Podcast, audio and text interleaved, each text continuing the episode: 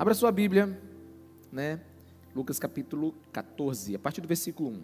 Na minha versão é NVI e diz assim: certo sábado, preste atenção, certo sábado, entrando Jesus para comer na casa de um fariseu importante, observaram-no atentamente. À frente dele estava um homem doente, com o corpo inchado. Jesus perguntou aos fariseus e aos peritos da lei: é permitido ou não curar no sábado? Mas eles ficaram em silêncio. Assim, tomando o homem pela mão, Jesus o curou e o mandou embora.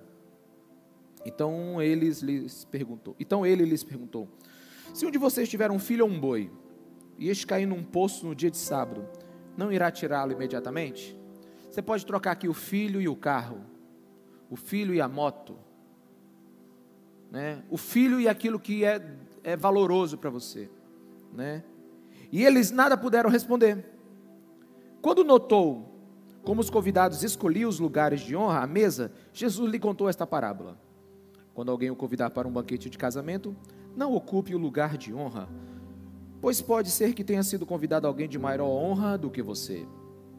Se for assim, aquele que convidou os dois virá e lhe dirá: dê o lugar a este. Então, humilhado, você precisará ocupar o lugar menos importante. Mas quando você for convidado, ocupe o lugar menos importante.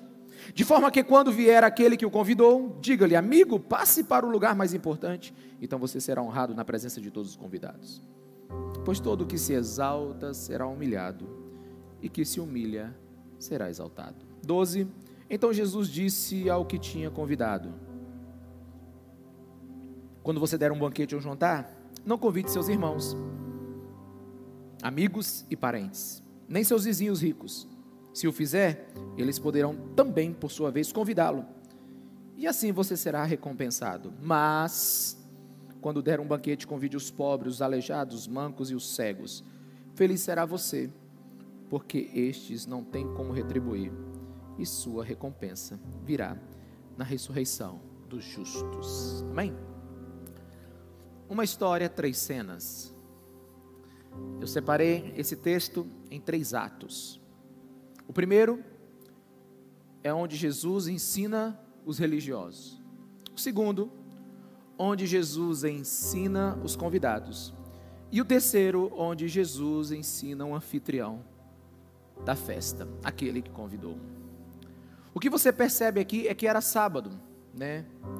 E Jesus estava na casa de um homem muito importante, talvez do sinédrio, um fariseu entre os principais. E ele foi chamado para comer em uma mesa.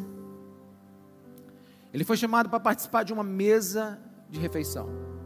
Jesus chegando lá, ele ele percebeu muitas coisas nessa festa.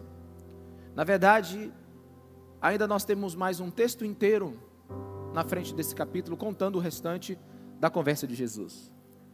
Jesus então está sentado numa mesa e ali ele percebe que um homem doente foi colocado naquela mesa. E você percebe que o, que o homem não tem nada a ver com o jantar, com a festa, e que ele foi colocado apenas ali para testar Jesus, ou provocar Jesus, ou fazer que Jesus é, tivesse alguma transgressão da lei judaica para que ele pudesse ser preso. Que após Jesus curar aquele homem, Jesus o despede. É como se Jesus estivesse falando assim: pode ir embora que eles não vão te usar mais. Quantos estão me entendendo? Diga amém. Então aquele homem foi colocado para fazer um teste. Né? Foi montada uma mesa, uma armadilha para Jesus. Jesus então chega e pergunta assim: Bem, eu deixo esse homem doente sofrendo, ou eu curo ele agora neste sábado? É, é, eu posso fazer isso?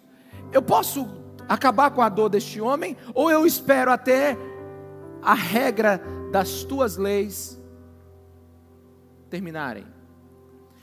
E os fariseus ficaram calados, e é o silêncio eloquente, né? é o silêncio da vergonha. Né?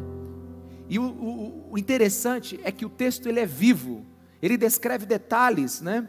ele, ele, é, ele é preciso, os convidados não tiravam os olhos de Jesus. É como se os convidados estivessem esperando, vamos ver o que, que esse homem vai fazer. Então Jesus sai da armadilha e transborda em sabedoria. Posso curar esse homem hoje? Ou eu despeço ele doente? É interessante que Jesus não veio dos jeitos religiosos, né? Jesus sempre colocou o amor em primeiro lugar do que a regra. E o que Jesus está querendo dizer assim, devo observar regras humanas ou devo agir segundo o amor de Deus? Devo praticar o que vocês criaram ou eu tenho liberdade agora para curar? Jesus lançou a batata quente na mão daqueles religiosos, eles ficaram calados. E é interessante que lendo esse texto e Jesus agindo como tal, a gente percebe um absurdo que acontece em nós. Nós, não só nos fariseus, mas em nós. Nós somos capazes de amar mais regras do que pessoas. Nós somos capazes de amar mais circunstâncias do que pessoas. Jesus disse assim: se o seu filho, ou o seu animal, se o seu filho que você ama tanto, ou algo que é muito importante para você, que é caro na sua vida, cair num poço, tiver um problema, você não vai fazer isso um dia de sábado? O dia de sábado era sagrado para aquele povo. E uma das coisas que eu me pergunto nesse início desse texto é como é que é possível amar uma regra mais do que uma pessoa? E Jesus ele estava começando a ver que alguma coisa estava errada naquela mesa. Jesus percebeu que alguma coisa estava errada naquele jantar. Quando nós valorizamos mais uma tarefa do que uma pessoa, nós amamos mais as regras. Quando nós valorizamos mais o evento do que os convidados, nós amamos as regras. Quando nós valorizamos mais a etiqueta do que a presença, nós amamos mais as regras.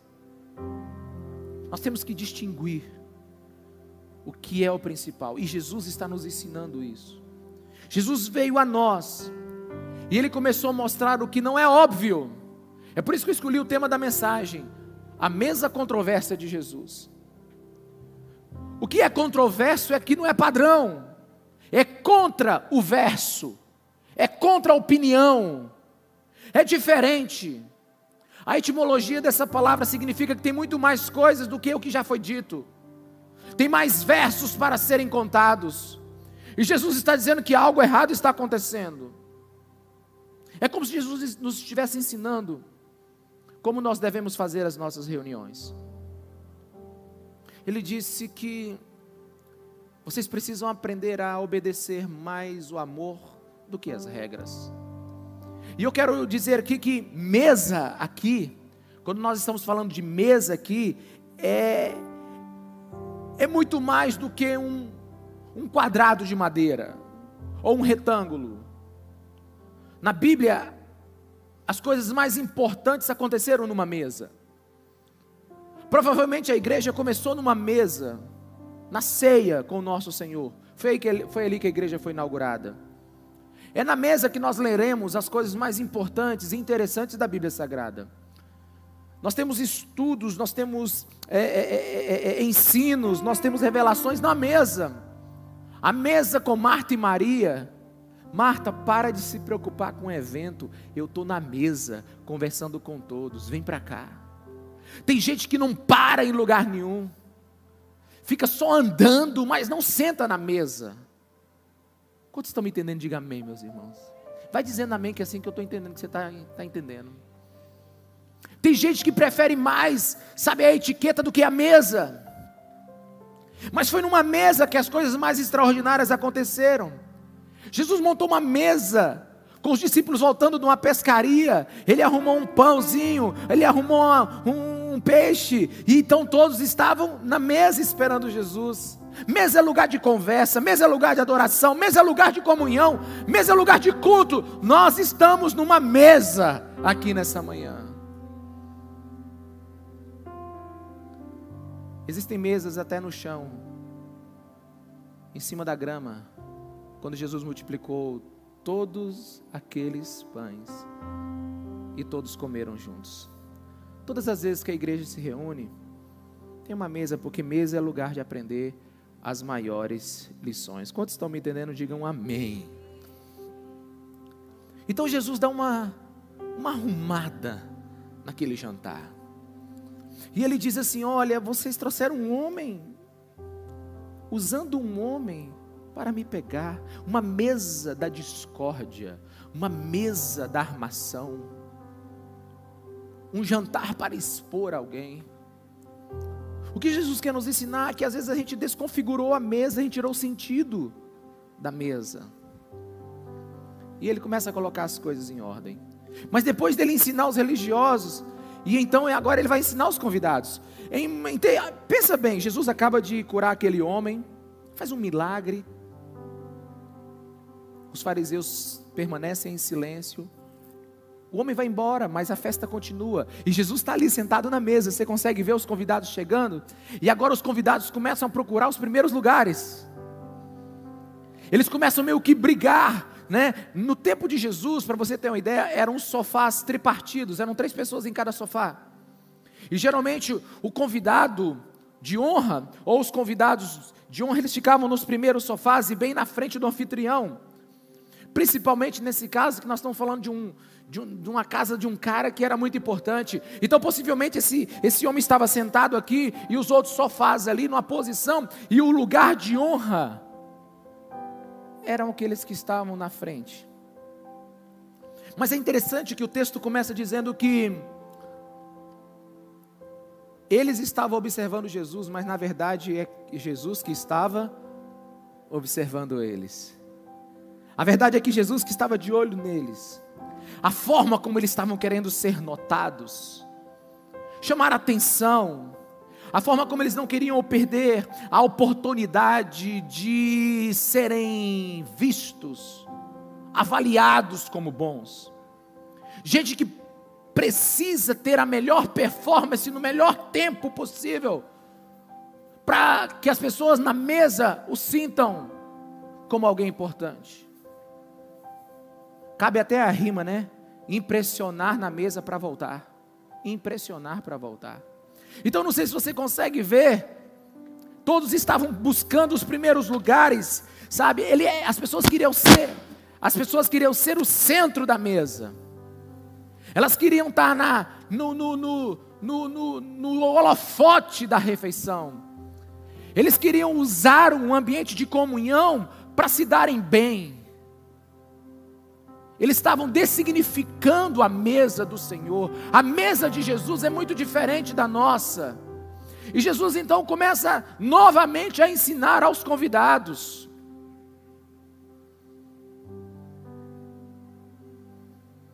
Ele está dizendo assim: pare de procurar os bons lugares. E como cabe isso hoje? Na posse de autoridades e principalmente de presidentes, o lugar que você senta determina quem você é. Porque o lugar onde você senta determina se você sai ou não na foto. Quantos estão entendendo? Diga amém. Você lembra quando a autoridade chega no lugar, todo mundo quer tirar uma foto na mesa com ele? Pessoas passam a maior vergonha do mundo, se expondo para estarem perto do anfitrião. Gente, é, a honra não é participar, a honra é ser visto. É uma loucura você querer sair numa foto de alguém que você não conhece apenas para que alguém que você não conhece ou pessoas que te conhecem te valorizarem. Eu lembro muito assim quando alguém vê, a, vê um político, uma celebridade na, no aeroporto, numa cidade, e sai correndo atrás delas. E tira uma foto e já coloca no Instagram como se ele fosse seu melhor amigo. Porque o que te dá valor não é você, o que te dá valor é a pessoa.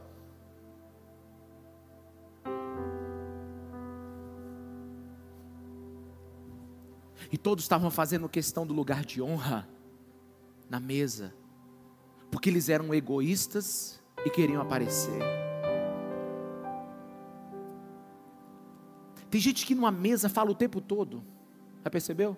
Não posso perder a oportunidade porque eu não sei qual outra eu terei. E quando Jesus diz totalmente ao contrário, ei, até o tolo, quando está calado, se passa por sábio.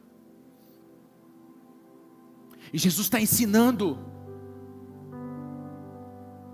E, é interessante que é controverso o que Jesus ensina, porque Jesus diz assim: pare de tentar aparecer, fique no seu lugar, porque se você ficar no seu lugar, um dia você vai aparecer. Jesus diz assim: dá ré, para depois você ir para frente. Enquanto toda a cultura atual diz: vai para frente, vai para cima, para você ser visto. É porque não é a presença que é importante numa mesa hoje. É o assunto. É a performance.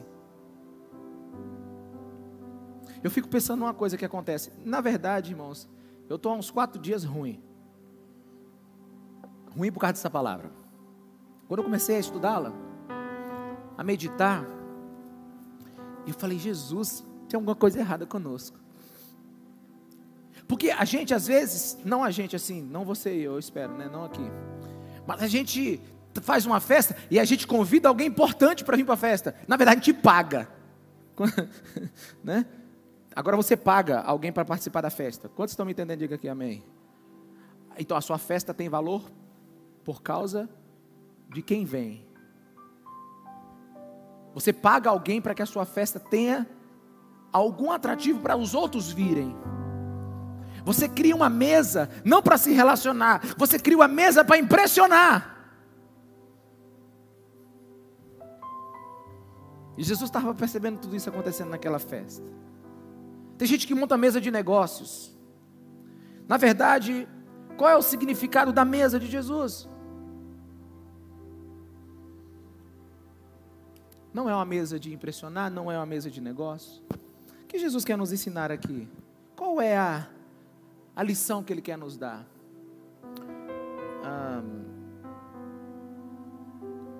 na verdade, a gente não tem como ser cristão se a gente não entender os ensinos de Jesus. As palavras de Jesus são ética para o reino de Deus. Se você não concorda com o que Jesus está dizendo, e você está ouvindo mais os gurus que a partir desse tempo de internet se despontaram para todos os lados. Aliás, depois que o Instagram ficou patrocinado, eu, não, eu, já não vejo mais o que eu quero, só vejo o que eles mandam.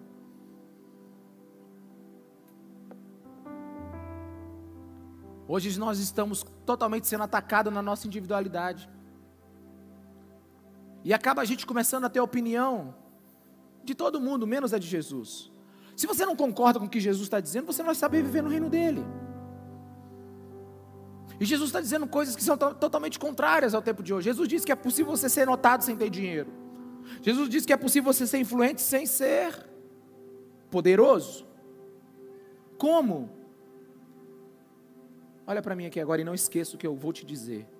Segundo esse texto e as palavras do nosso Jesus, Deus só patrocina a humildade. Fale para a pessoa do seu lado: Deus só patrocina a humildade. quer subir na mesa e fazer diferença, deixa eu te dizer, cuidado, que os últimos serão os primeiros. Que os arrogantes, os que querem impressionar, irão lá para o último lugar. Mas os humildes, Jesus vai patrocinar. A autopromoção é temporária. Tem gente que escolhe os melhores lugares para ser visto. Eu assisti um filme muito interessante sobre Winston Churchill. E ele foi a última pessoa a chegar antes do casamento da rainha. E ele perguntou então para o criado dele: Eu sou o último? Criado diz: Ele sou. E ele entrou por onde a rainha ia entrar. e todo mundo dizendo: Olha o Winston, olha ele, olha ele, olha ele. É isso que todo mundo quer, quer ser visto. Mas, pois todo aquele que se exalta será humilhado, e o que humilha será exaltado. Então, Jesus primeiro cuidou dos religiosos. Primeiro, ele deu uma sova nos religiosos. Eu posso praticar o amor ou devo seguir as suas regras? Eu posso adorar a Deus livre ou eu preciso manter a etiqueta?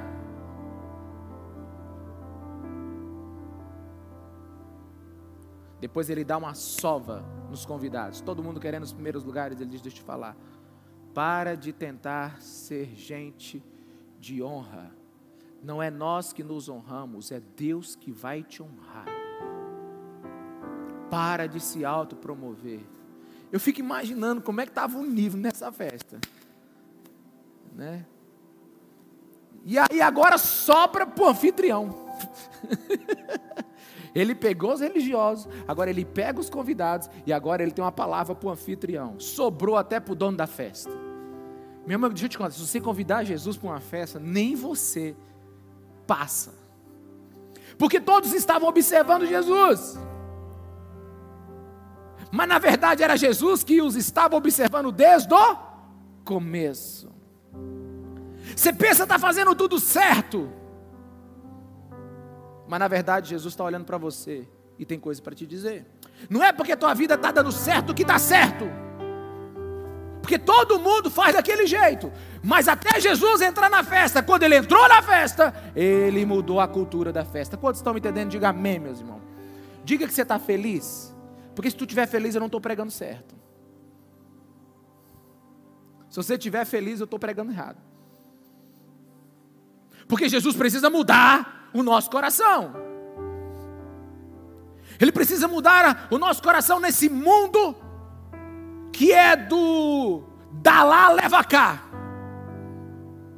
Ele precisa mudar o nosso coração desse mundo que vai do esforço e da recompensa. Ele precisa mudar o nosso coração, porque parece que tudo que a gente faz, toda mesa que a gente monta, todo lugar que nós estamos, é porque nós estamos voltados para nós mesmos. Até a mesa da congregação, até a mesa da igreja. As pessoas vêm para cá para poder conseguir alguma coisa de Deus. A mesa não foi montada, meus irmãos, para a gente ter algum benefício dela. A mesa é para a gente ser gente, é para a gente se relacionar, é para a gente ser igreja, é para ser corpo de Cristo. A mesa é para olhar no olho sem interesse. Por isso que a mesa de Jesus é controversa. Mas isso agora sobrou até para o anfitrião. Eu imagino ele aqui, né? Só conversando com os convidados e o anfitrião aqui, preocupado. Mas rapaz, vai, que constrangimento, né? né? Esses homens aí são tão importantes, né? né? O, o abençoado tinha feito uma mesa para pegar Jesus. Na verdade, não era uma mesa, era uma armadilha. Como é um daquele negócio assim? Uma arapuca. E não tem gente que faz mesa para isso? Não, eu vou fazer uma mesa, vou fazer um restaurante, vou, fa vou fazer uma, um jantar, vou fazer um, um café para pegar alguém, para expor aquela pessoa. Gente, tem mesa para tudo hoje. E eu fico imaginando o anfitrião ali dizendo: Mas, rapaz, Jesus, o senhor está assim, então, né? Aí ele diz: Pois agora eu tenho uma coisa para dizer para ti. Da próxima vez que você fizer um jantar, Da próxima vez que você montar uma mesa, não convide apenas os seus amigos, os seus familiares. Não convide apenas os seus vizinhos ricos, que podem retribuir o valor e fazer uma mesa igual para você ou melhor. Da próxima vez que você montar uma mesa, meu amigo, convide quem nunca esteve na tua lista. Eu posso ouvir um amém, igreja? Eu posso ouvir um amém mesmo? Jesus pode pegar a tua lista e mudar ela de convidados. Opa, mudou agora, não teve amém não. Ele diz assim: Olha, eu imagino Jesus fazendo checklist. e ele diz assim: hum, O cara dizendo assim: E aí, Jesus, o que você achou? Ele disse: É. Hum, da próxima vez que você fizer uma festa, convide quem não está na tua lista. Chama os marginalizados, os excluídos. Aí o cara fica pensando assim: mas o que eu vou ganhar com isso? É por isso que a mesa de Jesus é controversa. Você não vai ganhar quando você monta uma mesa, você só monta uma mesa para dar. A gente não monta uma, monta uma mesa para receber. A gente não monta uma mesa para estabelecer conexões. A gente não monta uma mesa para impressionar ninguém. Ah, não. Jesus está dizendo: convide alguém que nunca vai te pagar. e nunca vai poder te oferecer algo em troca. Diz assim: e aí? Qual é o lucro? Bem, só pela ética do reino de Deus já valeria a pena. Quantos estão me entendendo? Amém, meus irmãos? Mas a Bíblia diz que tem recompensa nos céus. Amém? Glória a Deus. Glória a Deus. Na eternidade. Amém? Não fica procurando a recompensa amanhã nem no domingo que vem, não. É, é na eternidade. Na ressurreição final. Aleluia. Coisa linda, né? Jesus começa a esboçar que não era apenas os convidados que eram interesseiros procurando os primeiros lugares, não era apenas os convidados interesseiros porque escolhiam os melhores lugares, mas o anfitrião era interesseiro na escolha dos convidados.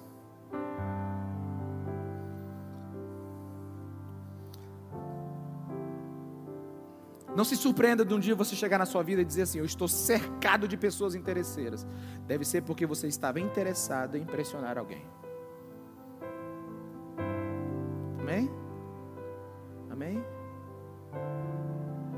Como a gente monta uma mesa, vai determinar como será a nossa vida. Mesa é lugar de comunhão.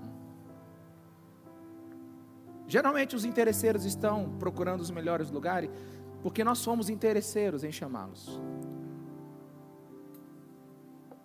A gente tem que entender o que Jesus está ensinando aqui. Porque a gente perdeu a sensibilidade da relação. A gente perdeu a sensibilidade da comunhão. A gente perdeu a sensibilidade na hora das refeições. A gente perdeu a sensibilidade na hora da mesa.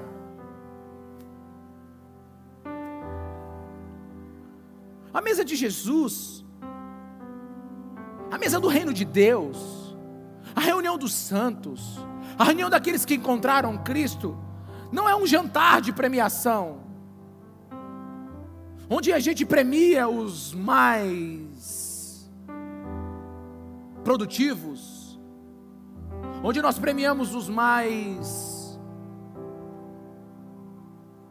proeminentes, os que têm a melhor performance. Não é uma mesa de compensação. Meu Deus, ele me convidou para ir na casa dele. Agora eu preciso convidar, me sinto obrigado. Olha, irmão, diante, diante de Deus, não faça isso comigo não. Por favor. Nossa, eu, né? Se eu te convidar lá para casa, você falar assim, meu Deus, eu sou obrigada. É uma, você não precisa fazer compensação. Na mesa do Senhor não tem compensação, é melhor dar do que receber. A gente não dá e depois pergunta assim: quanto eu já dei? Me lembro uma vez, deve estar por aqui, né? Não, não consigo saber to, quem é todo mundo aqui. Eu lembro uma vez que eu estava na. Estava começando a esperança. E um casal foi lá em casa e disse: Pastor, nós estamos indo para a esperança. Minha esposa estava do meu lado assim. E eu perguntei para eles assim: Por quê? Nós não tínhamos começado nenhum culto na igreja ainda. Por quê? Disse, não, pastor, porque nós somos muito gratos a você, nós nos sentimos assim, muito devedores, você ajudou a gente nisso, nisso. Eu não deixei nem terminar. Eu digo, pô, para aí, porque eu não quero, eu não quero que ninguém vá para lá, eu devendo já. Olha, meu, eu quero começar um negócio sem, sem, sem dever ninguém.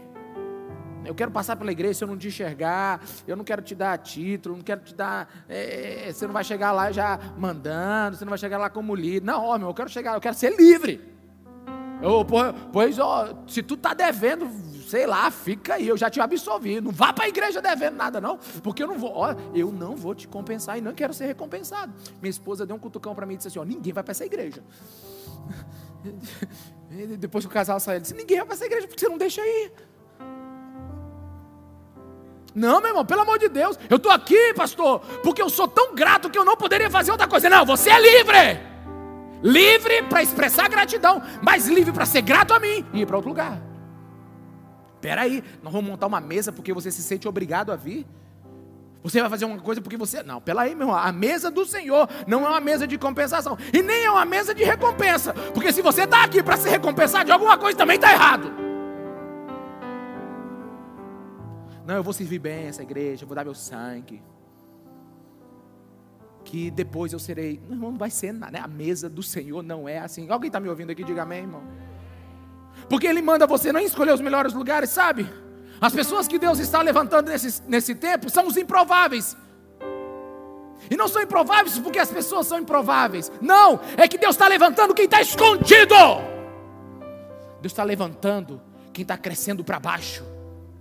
Deus só promove a humildade. Aí eu queria dizer um monte de coisa, mas eu não posso. Sabe por que eu não posso? Porque a etiqueta da mesa não deixa. Eu tenho raiva de etiqueta. Sabe o que significa a palavra etiqueta? O original dela é coisa pequena. Meu irmão, tenho... tem tanta coisa grande para gente fazer e nós estamos cuidando de coisa pequena.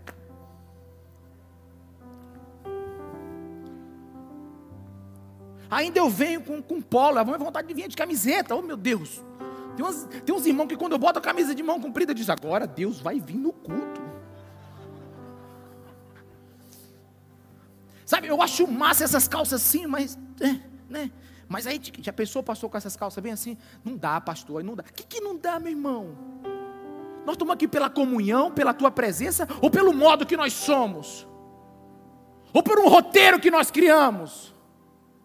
Vamos ser uma igreja livre, uma mesa que a gente tenha prazer de estar nela, sabe? De dar aquele arrotinho para o lado assim. Uh, desculpa, irmão. Que faz, tem gente que arrota para dentro e faz assim. Ah, você sabe disso. Porque na mesa a gente tem que ser assim, né? Na igreja a gente tem que ser tudo comportadinho. Tem casal que entra de mão dada aí, parecendo que acabou de descer da estratosfera celeste, mas a vida está uma bagunça, porque na mesa eles procuram os melhores lugares, a mesma aparência. É um adorno na mesa, mas não é uma pessoa verdadeira. Que mesa nós seremos, meus irmãos?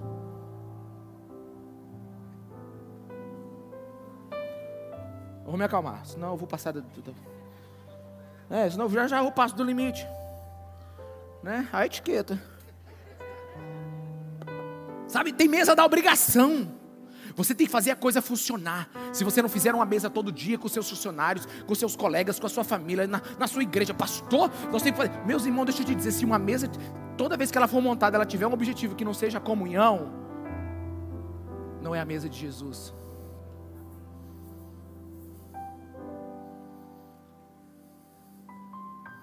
Mas você precisa manter seu status social, né? Aquele café das 5 horas, com aquelas porcelanas chinesas. Com aquela sobremesa lá da. Como é o nome daquela cafeteria que lota 6 horas da tarde? Doce Arte. Estou fazendo propaganda. Nossa, pessoa, nossa, pastor, o senhor falou da Doce Arte, vou lá na tua igreja. Não, mano, é porque eu falei, nem porque. Né, a pessoa já. Né? Outra coisa, meu irmão, ah, eu vou falar. Aí eu, eu recebo os recebidos, né? Eu recebo os recebidos, essa é boa. Né? Tem o tal dos recebidos, né? Eu recebo os recebidos, não tem como receber. Se não receber, do recebido tem que receber. Aí eu recebo os recebidos, aí eu falo, você não postou. Eu digo, peraí, você quer me agradar ou quer fazer publicidade comigo? Nunca falei isso não, mas dá vontade, já avisei. ah, já avisei. Semanas recebidos, mas não espera. Minha esposa, por consideração e porque ela gosta, ela faz isso. Então, se você quiser agradar, agrada a minha esposa, que ela bota. Eu não. Porque, meu irmão, a pior coisa do mundo é você ser um prêmio numa mesa em vez de ser uma pessoa. A pior coisa do mundo é você ir numa mesa por interesse e não gostar de quem está sentado. Tem muitas mesas business acontecendo aí tenho que manter meu negócio. Pois vai, continua. Aliás, esquece a Bíblia. Porque Jesus está dizendo, toda vez que você montar uma mesa, a sua lista de convidados é a mesma, o interesse é o mesmo, cuidado. Né? A mesa de Jesus é uma mesa de iluminação. É uma mesa bela. E não é bela porque ela é bonita. Sabe? Eu procurei a mesa mais simples que eu pudesse encontrar. Ainda achei essa aqui sofisticada. Ela ainda dobra né? Se quiser, dobra ali. Mas essa me a mesa de Jesus não tem nada a ver com ela. Tem a ver o que, que acontece nela. Tem gente que entra aqui no nosso templo e diz: Nossa, que bonito. Eu, digo, eu queria que visse as entranhas do povo de Deus que entra aqui. Aí, não, vê se é bonito. Porque bonito não é, meus irmãos, o lugar. Bonita é a igreja que tem que sair por aquela porta ali para fazer mesas de Jesus em todo lugar, mesas sem interesse, mesas para cuidar bem de pessoas, mesa para amar, não procurar nada em troca. Eu sei que você está lendo muita, muita cultura pop moderna. Eu sei que você está lendo muito, muito, muito empreendedorismo moderno, mas eles são diferentes da mesa de Jesus.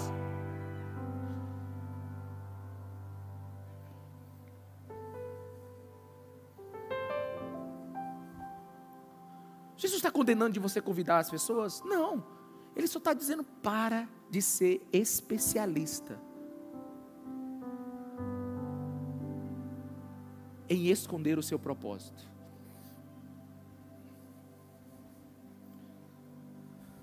Não é uma mesa montada pela comparação, você já viu? Ô oh, meus irmãos, eu faço isso tem, tem uns três anos e dói.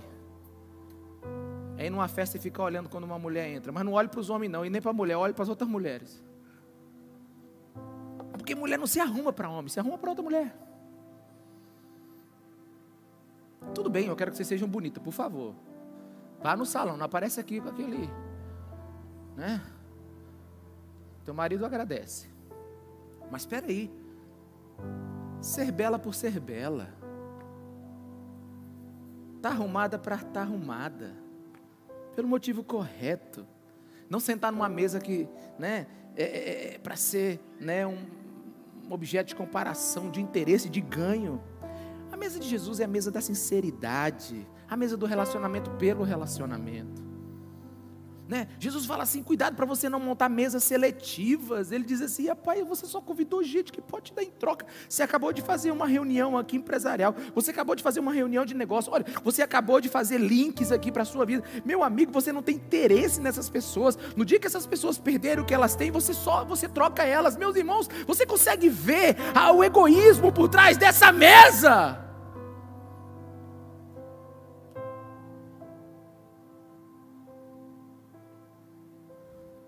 Sabe aquele chá para mostrar a casa que foi reformada? Aquele churrasco que você estaciona seu carro novo, lavado e polido bem perto, assim. Você sabe disso, que está entendendo, quem está entendendo, diga amém. A mesa para ser reconhecido. Eu anotei algumas coisas que me assustaram. Existem banquetes que são apenas para expressar vaidade em vez de demonstrar generosidade. Existem banquetes que, que demonstram grandeza, mas não demonstram compaixão. Existem mesas para fazer propaganda de riquezas, mas não revela a bondade. Existem almoços, jantares, mesas. Existem cultos. Que os que vêm é para dar algo em troca. Mas nós precisamos montar mesas que as pessoas venham por quem elas são e que não queiram nada a não ser sentar e olhar no rosto. Mas olha o que está acontecendo aqui. Sabe uma coisa que eu percebi? Eu estou lembrando de umas coisas. Tudo agora tem mesa. Você faz um show, tem uma mesa. Aqui já viu? Show com mesa agora, né? né? Não é verdade? Né? Os shows agora tem mesa. Né? E, e que mais? É, é para fechar negócio agora tem mesa. Você não fecha negócio no escritório mais. A gente está fechando negócio aonde? Aonde, irmão? Nos almoços. Né? A gente monta mesa para premiar, né? Então o que, que acontece? As mesas, elas perderam o significado por causa do evento. O evento é mais importante do que a mesa. Quantos estão me entendendo? amém? Tem muita gente que faz assim, oh, irmãos, presta atenção, por favor, deixa o Espírito Santo revelar para você. Tem muita gente que suporta o irmão porque o culto é bom. Quantos estão me entendendo? Diga amém. Quando na verdade deveria ser ao contrário. Tem muita gente que deve suportar o culto ruim por causa do irmão. Porque o motivo de estar aqui não é você só olhar para frente. O motivo estar aqui é você também olhar para os lados. Que igreja não é um evento de duas horas. Igreja é o corpo de Cristo em movimento, sentadas em mesas. Mesas aonde? Em parapeitos, em, em, em, em lanchonetes, em casa. Mesas em restaurante, onde a gente pode conversar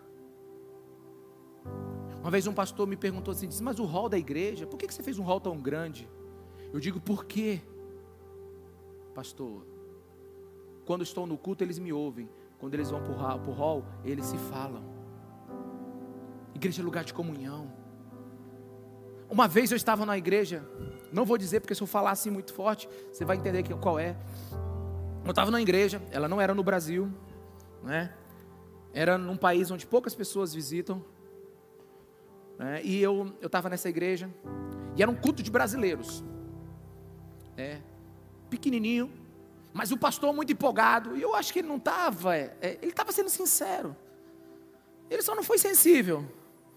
Ele estava sendo sincero, ele disse: irmãos, fique, na... quem é brasileiro aqui que está nos visitando, fique aqui na nossa igreja, porque aqui você vai ter network, aqui você vai ter conexão, inclusive aqui você pode arrumar um bom emprego, a gente pode indicar, e aqui você pode também conseguir ter o visto tal. Irmãos, eu sei que ele estava sendo honesto, sincero, mas ele não estava sendo sensível. No fundo, no fundo, ele está dizendo: fica conosco porque a gente tem alguma coisa para dar. Fica aqui por um interesse. Eu, eu tenho, hoje mesmo, deu vontade de, de tirar todas as cadeiras e de ligar os ar-condicionados. E vocês fizeram o culto em pé. Para saber se vocês querem ficar aqui mesmo. Né? Pastor, cadê as cadeiras? Não, antigo. Tempo novo. E os ar-condicionados? Não. É porque está comprovado que lugar quente o vírus morre mais rápido. Pastor, nós estamos suando aqui. É bom que perde caloria. Sabe por quê? As pessoas vêm aqui para essa igreja e ficam analisando a mesa. Será que o prato principal é bom hoje? Será que o, o louvor vai ser bom hoje? Porque se não for, é, você está montando uma mesa que não é a característica de Jesus. Porque na mesa de Jesus a gente vem por causa das pessoas.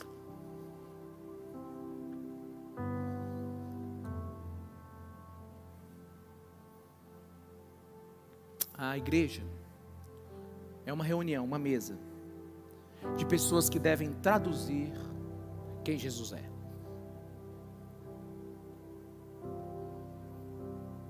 Só tem um jeito das pessoas entenderem Jesus hoje. É por aqueles que se dizem o corpo de Cristo. Quantos estão me entendendo? Diga amém. Montamos a, a mesa para manifestar Cristo em nós. Abre aí a Bíblia, por favor, em Gálatas 1,16. Gálatas 1,15. Gálatas 1,15, é isso? Isso. Mas Deus me separou desde o ventre materno e me chamou por sua graça, quando lhe agradou, revelar o seu filho em mim, para que eu anunciasse entre os gentios. Não consultei pessoa alguma. Deixa aqui. Qual é a coisa que parece que está fora do lugar nessa frase aqui? Vou te dizer. Revelar o seu filho em mim. Não foi revelar o seu filho a mim. Todo mundo quer uma revelação de Deus, né? Deus se revela a mim. Quantos estão me entendendo? Paulo disse não, que a bênção foi Cristo ser revelado nele, em mim. Quantos estão me entendendo? Diga amém. Paulo não disse que Deus revelou seu filho a ele. Deus revelou seu filho nele. Ah, eu queria que vocês caíssem agora chorando no chão de tanta revelação. Não é venha o teu reino a nós, mas venha o teu reino através de nós.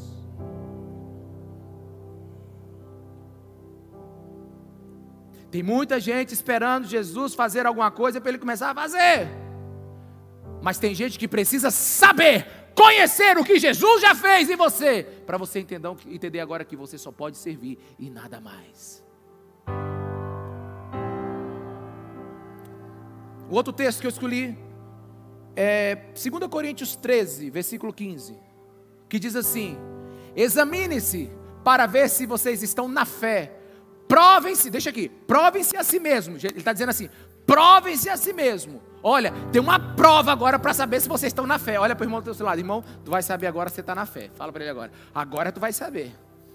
Né? A prova chegou, aleluia. Né? né? É o Enem de Deus agora. Né? A prova, qual é a prova? Não percebem que Cristo Jesus está em vocês, a não ser que tenham sido reprovados. O teste para você saber se você está na fé é se Jesus realmente está dentro de você, se, se, se, manifestar, se manifestando através de você. Se não está, você fracassou. Simples, é simples que assusta. Nossa, eu sou crente. Não, a pergunta não é se Deus se revelou a você. A pergunta é se Deus está se revelando através de você. É por isso que a mesa, ela precisa ser uma mesa muito bem montada com o espírito correto, porque é quando nós nos reunimos, onde dois ou três estiverem reunidos, em meu nome, ali eu estarei. É quando a gente está reunido como igreja. É quando nós estamos reunidos, é que Cristo se manifesta. Não é porque Ele vem, não, meus irmãos. É porque Ele se manifesta de dentro para fora. Aleluia.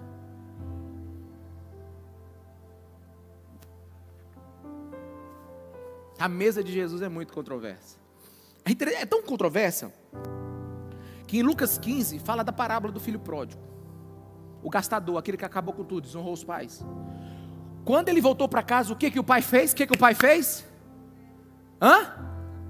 Montou uma festa. Irmão, e foi picanha para todo lado. Chamou o DJ PV. Som, luz, iluminação, pau quebrou. Mas ele fez uma festa para quem? Eu gostei dele. Yeah! eu gostei. E, e tá fora do protocolo, eu gostei, viu? É, porque na igreja só pode bater palma e fazer assim. Não, Ih, gostei. Vamos quebrar a mesa é do Senhor, irmão. É, vocês podem se acostumando, que eu parei de tomar meu remédio faz uns dois dias. Muito bem. Onde é que eu estava? Sim, na mesa. Nós estamos lá na mesa. Aí quem é que está sentado na mesa, filhão? A mesa é para quem?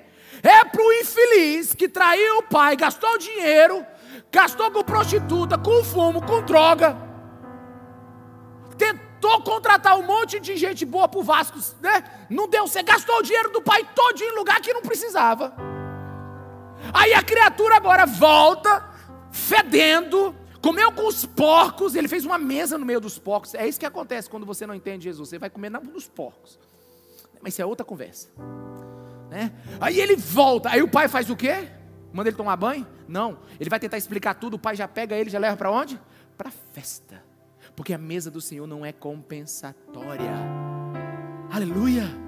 A mesa do Senhor não é para quem tem mérito, a mesa do Senhor é para aquilo que é gente. Se é gente, pode sentar na mesa.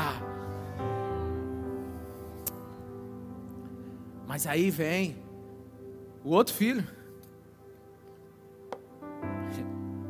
Uma mesa para esse infeliz. Eu trabalhei o tempo todo. Eu trabalhei o tempo todo e o Senhor nunca me deu um cabritinho para ficar com os meus amigos. O outro sempre esperou do pai uma mesa de compensação. É por isso que nunca recebeu, porque Deus não te deve nada, Ele faz por amor e misericórdia. Se você está fazendo negócio com Deus, eu quero te dizer que o teu contrato só tem a tua assinatura.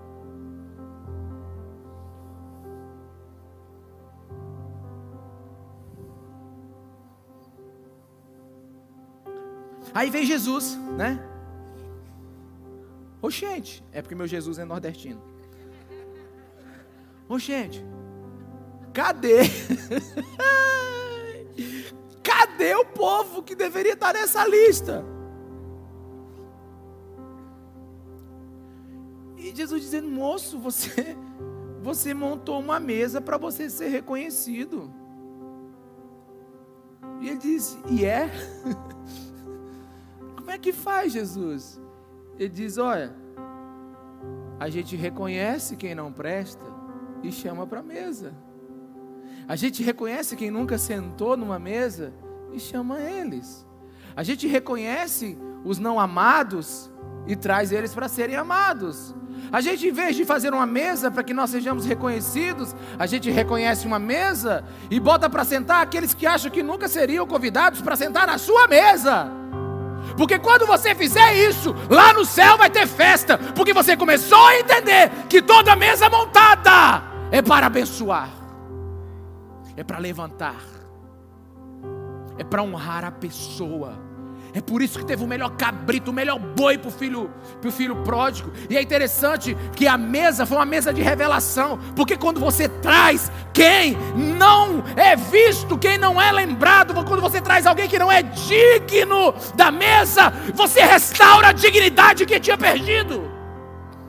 Você reverte o mundo de cabeça para baixo e se torna controverso, porque as pessoas vão dizer: quem é que estava na tua mesa ontem que eu não conheço ninguém? Ele diz: é, pois é, ontem eu fiz uma mesa de Jesus na minha casa. Aí você não estava convidado? Ele disse: não, dessa vez não. Porque eu resolvi ser igreja sem paredes, sem dogmas, sem etiqueta. Eu resolvi montar mesa para aqueles que precisam.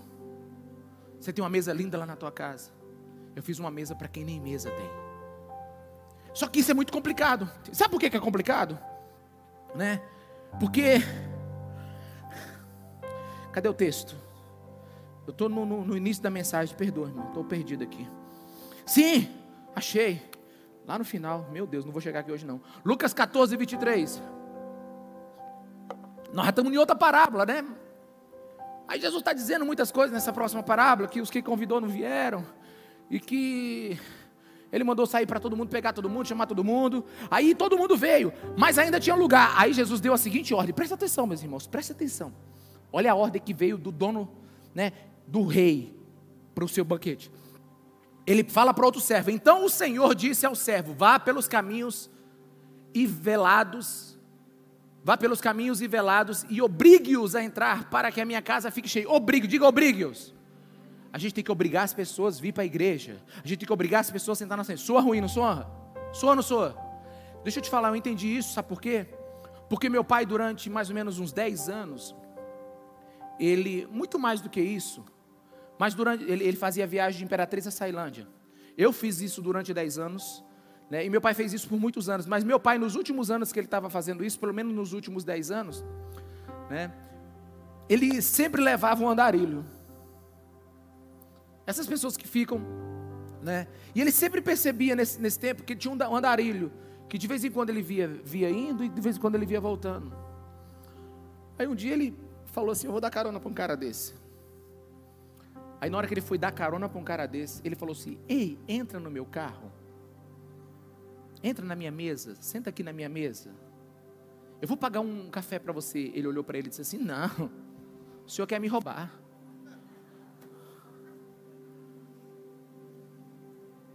Eu não vou entrar aí, não, sabe por quê?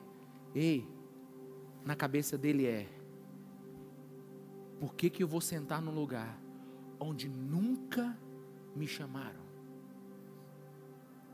Tem algum interesse nessa parada aí? Na verdade, é muito mais do que isso. Se nós montarmos uma mesa bonita aqui, como nós fizemos em 2019, no início de 2019, não, acho que foi no, é, no início de 2019, nós montamos uma mesa e trouxemos mais de 100 andarilhos, 100 mendigos que estavam na rua. Quem estava nessa mesa conosco aqui? Né? Meus irmãos, deixa eu te dizer, eles ficaram tão quietinhos o tempo todo, eles não sabiam nem o que fazer. E para trazer não foi fácil, porque a gente pensa que para trazer é fácil, não é não. É que as pessoas foram tão desprezadas. Os religiosos criaram tantas regras. A igreja se tornou tão perfeccionista para aqueles que devem ficar dentro dela, que não pode vir gente que não sabe se comportar. É por isso, volta lá o versículo, por favor. É por isso que os, que os convidados não vieram Mandaram para trazer todo mundo que queria, ainda faltava no lugar na mesa. E Jesus disse: Vai lá e convence-os que eles são dignos de amor. Convence-os que eles jamais imaginariam sentar na sua mesa. Vocês sabem, meus irmãos, a mesa que mais me impactou. Ontem eu fiz essa, ontem eu parei e fui imaginar qual foi a mesa que mais me impactou nos últimos 10 anos da minha vida. Que eu me lembre. Qual foi a mesa que eu mais me senti honrado?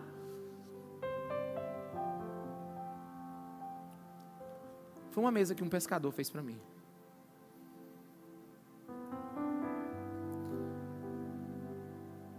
Ele tinha aceitado Jesus. Ele tinha uma convivência comigo. Ele já estava há alguns anos na igreja. E ele me convidou para uma mesa. Aí ele perguntou se eu come na minha casa. Foi esquisito isso, né? Digo, como não? Não, eu perguntei, se for pão com ovo, eu estou lá amanhã. Ele disse, pois eu pesquei um peixe essa semana. E eu queria fazer para o Senhor. Irmão, ele fez um peixe. A casa dele só cabia a mesa, que eu acho que ele botou a mesa esses dias de verdade. E eu sentei naquela mesa. O peixão era maior do que a mesa. Eu, ele, a esposa. Eu acho que eu levei uma outra pessoa comigo, não me recordo agora. Mas eu não posso esquecer a satisfação daquele homem. Não tinha interesse ali. Não tinha outra coisa ali. Era o prazer de estar junto. Sabe? Foi o peixe mais sagrado que eu já comi na minha vida. Eu lembro que ele era frito. Aleluia. Sabe aquele peixe que você bota a colher assim e tira assim uma posta desse tamanho assim? Oh, aleluia. Eu não sei nem que peixe era, mas eu já fui muita mesa maravilhosa, muita mesa de alegria, de gratidão. Mas ontem eu me lembrei que a mesa que eu lembro de mais detalhes é essa. Porque o que Jesus quer que a gente viva é essa mesa simples de cada dia. Olha para mim aqui, não é suficiente fazer o que é certo. Tem que fazer o certo pelo motivo correto. É errado você fazer o que é certo pensando só em você. Fale para a pessoa que está do seu lado, é errado fazer as coisas pensando só em você. Ah, meus irmãos. Se a gentileza não for espontânea, desinteresseira, não há valor moral no que você está fazendo. A, a, a, a, utilidade da mesa inutiliza a mesa. Ela não é para ser útil para o seu business, ela não é para ser útil para sua para sua para sua reputação, para o seu status, não a mesa é a mesa, é a mesa. Senta aqui, senta aqui, vamos bater papo. E é aqui que o Espírito Santo de Deus quer fluir, porque onde dois ou três estão, a gente come uma feijoada para a glória de Deus. A gente senta e expande o reino de Deus. Eu não me sentiria confortável numa mesa onde o objetivo é prestígio, honra, valor ou promoção.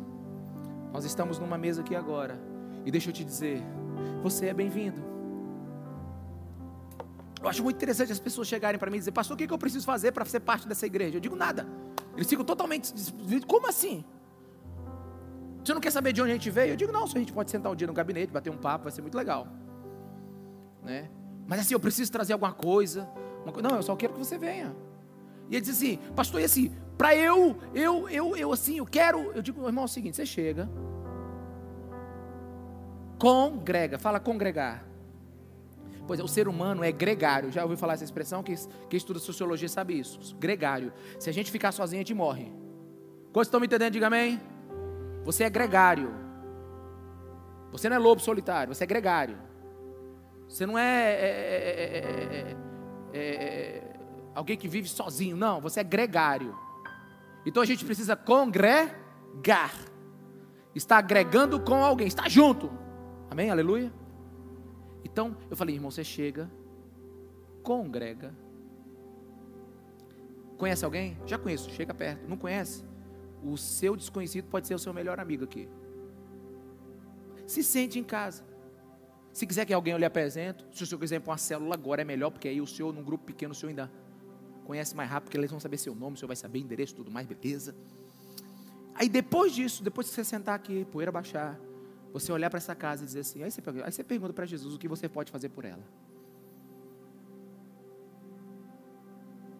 Vem para a mesa, senta, vamos comer, bater papo. E vamos ser igreja. Sabe, sem muito protocolo, sem muita frescura. Jesus condena qualquer coisa que possa gerar interesse. Sabe, e me dá mais dois minutinhos, por favor. Dois não, vou mentir não, mais cinco. Né? Quem me dá cinco minutos aqui, irmão? Cinco, por favor. Cinco, dez, quinze, vinte, vinte e cinco. Vamos lá, tá beleza, tem, tem os cinco minutos suficiente aqui. Sabe qual a origem da palavra respeito? Eu estava estudando esses dias sobre a origem das palavras, né? E respeito é res aspecto, né? Que significa no original, né, na língua original, ver duas vezes. Olha para o seu do seu lado, para você ter respeito por uma pessoa, você precisa ver ela duas vezes. Você tem que rever. É por isso que a primeira impressão é burra. Amém, meus irmãos? Amém? Amém? Porque tem gente que já faz a distinção pela primeira impressão. Nossa, eu achei ele tão arrogante. Deixa eu te dizer logo. Pela minha personalidade, já fiz o estudo da minha personalidade várias vezes. Tentei esquivar dela. A primeira vez que você me vê, você me vê um tiranossauro ignorante, arrogante, prepotente, solitário, mandão e que não quer saber de você. Amém, irmãos? É essa a primeira impressão minha. Estou errado? Minha coach aqui. Eu sou tudo que não presta quando você vê a primeira vez. Primeiro porque eu, eu ando mesmo assim. Eu não vejo ninguém se eu não quero. Eu tenho que querer ver. Amém, irmãos? Segundo, que Deus me abençoou. Eu sou bonito. Não no, na minha, no meu perfil não tem modéstia. Aí o que, que eu estou te dizendo, irmão? Se eu não me rever, eu não sou gente. Eu não vou te respeitar. Eu preciso te ver duas vezes. Por isso, quando você montar uma mesa, tenha respeito.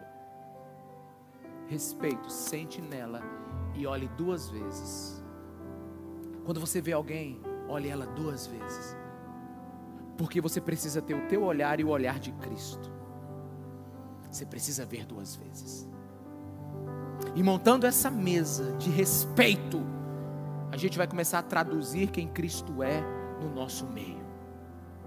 A gente vai começar a revelar a glória de Deus no nosso meio. A gente vai montar a mesa desinteresseira.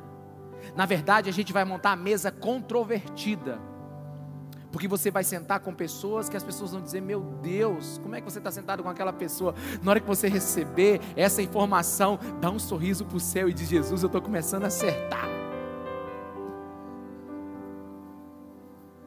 Amém, irmãos? Aleluia. É um desrespeito para Jesus não montar uma mesa controvertida. Pergunte aos seus filhos quantas mesas vocês fizeram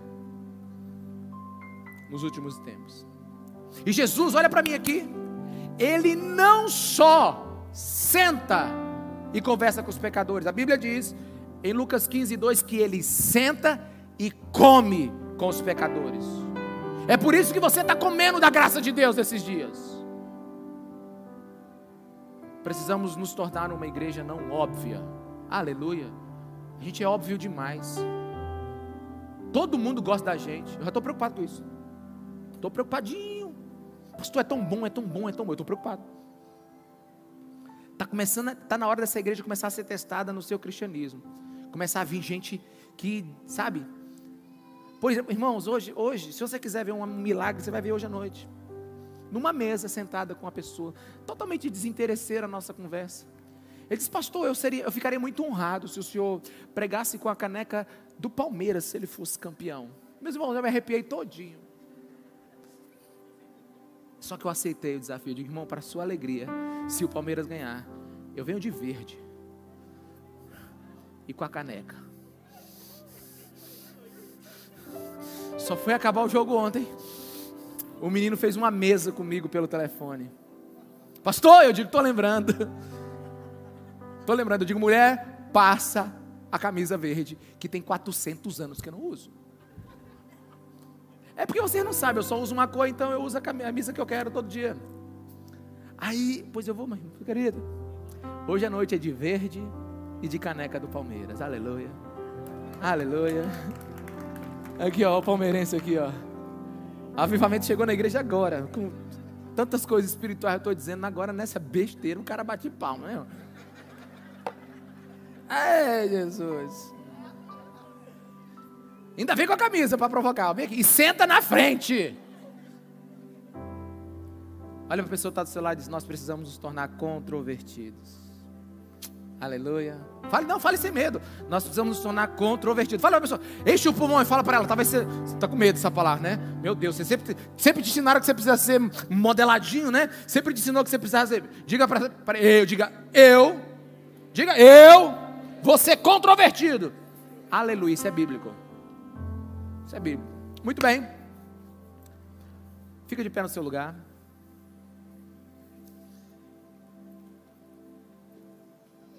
Que minha vontade hoje era pregar três horas para vocês. Pensa, pulei aqui quase tudo, mas ainda a gente volta, a gente volta domingo que vem. Se Jesus não voltar. Porque a mesa que eu estou esperando é a mesa com Ele. Ah, essa daí. É.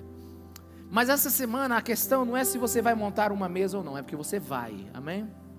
Você vai. A pergunta é como e com quem? Como e com quem? Qual o objetivo dessa mesa? Uma, uma vez eu assisti um filme chamado O Banquete de Babette. Quantos aqui? Ministério de Louvor, sobe aqui comigo. Quantos já assistiram esse filme, Banquete de Babette? Quem já leu o livro O Banquete de Babette? Muito bem, obrigado. Babette era uma francesa que fugiu da guerra ou por algum motivo foi para uma provínciazinha pequenininha na Alemanha Nessa provínciazinha, nessa vilazinha, todos eram protestantes. E eles pensavam muito diferente de Babette. Era uma cultura completamente diferente para ela. E então eles eles cuidaram muito bem de Babette. Só que Babette era das maiores cozinheiras que tinha na França. Ela era, era a principal cozinheira do principal restaurante em Paris.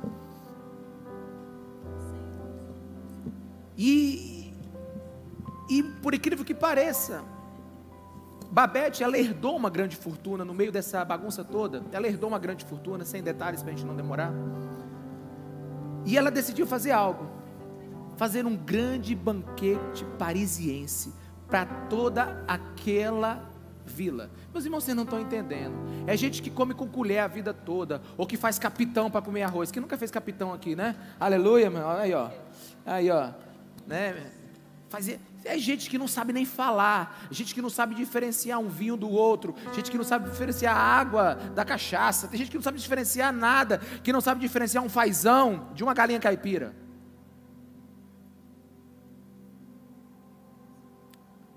Aí Babette, então, falou que ele, ela ia fazer um grande jantar e ia embora porque a guerra tinha acabado na França, aquele negócio todo, todo mundo chorou.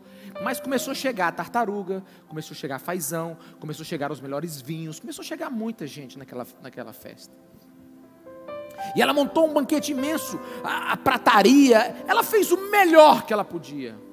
Aquele povo não sabia nem qual talher usar, porque tem uma ordem, também, não, também isso aqui não vale nada, é etiqueta. Se você começar, quiser começar pela do, do, do peixe, começa, estou nem aí. Oh, confusão, irmão. Até para a gente sentar na mesa, às vezes é confuso. E eles fizeram aquela mesa gigante, maravilhosa. Aí começou.